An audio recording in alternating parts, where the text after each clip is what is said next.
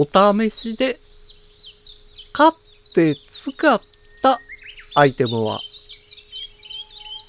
作りやすいがかなり便利だ。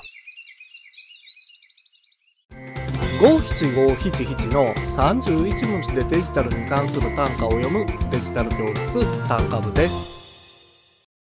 生活用品や食料品など、いろいろなものを低価格で購入できるのが100均です。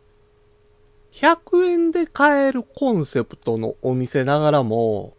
デジタルに役立つ商品も取り扱っています。ものによっては300円や500円などの商品になってしまいますが、100円の商品でも役立つアイテムがあるんです。それが、卓上で小物を撮影するのに便利な三脚です。デジカメなどを設置できる本格的な三脚ではありませんけど、スマホで写真撮影する分には何の問題もありません。サイズもコンパクトですから、持ち歩きも苦にならないんですよ。今回の単価は画像付きでインスタグラムやツイッターにも投稿しています。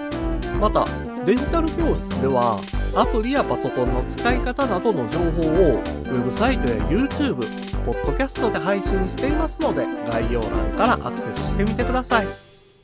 デジタル教室単価部でした。